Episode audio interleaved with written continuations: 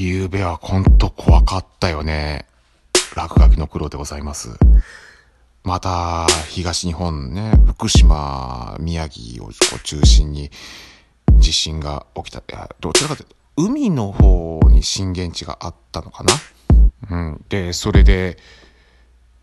あちこち停電がバーって起きたらしいですけどもね。えー、ほん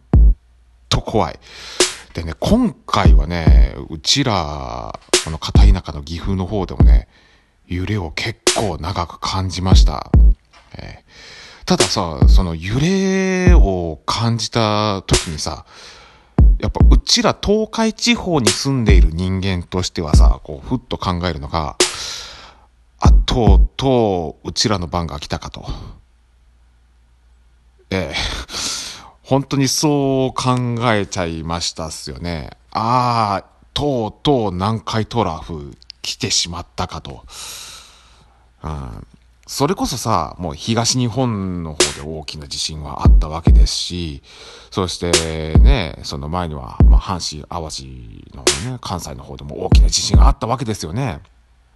で、九州の方でもさ、熊本の大地震があったわけじゃないですか。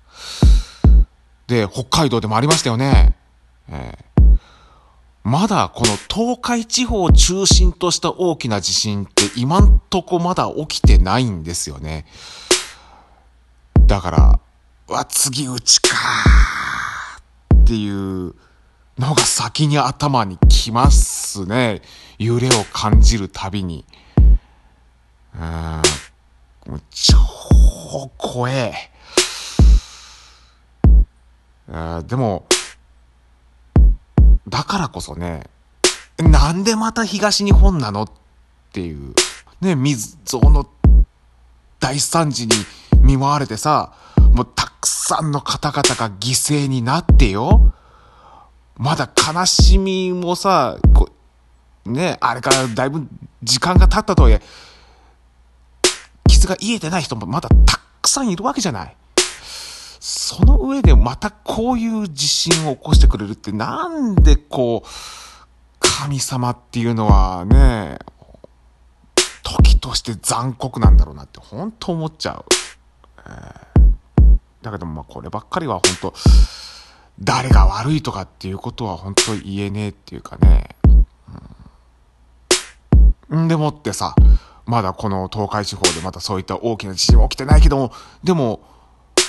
そういった地質学をこう勉強している方々からしてみると、もういつ起きてもおかしくないよっていう状態なわけじゃない。中小企業のね、経営をやってるこちらとしてもね、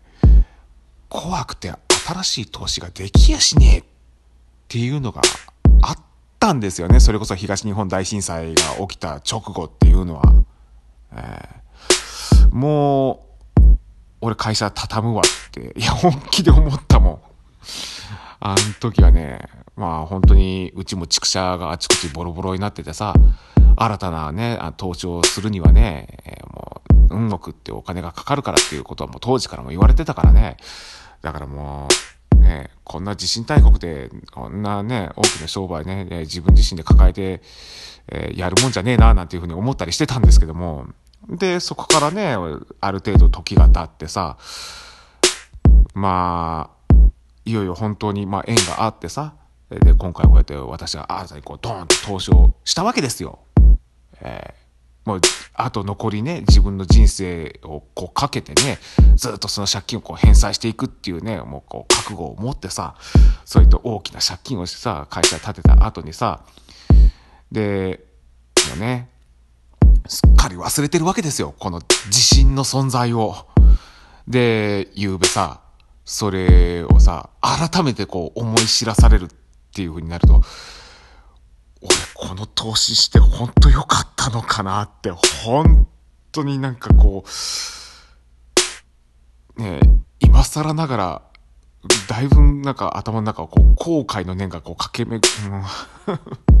いやいやいや、こういったことでね、ひよってちゃダメだって思ってんだよね。もうそんなこと言っとったらあかんと思ってんだけどもね、それでも、やっぱ怖いじゃん？あの、ま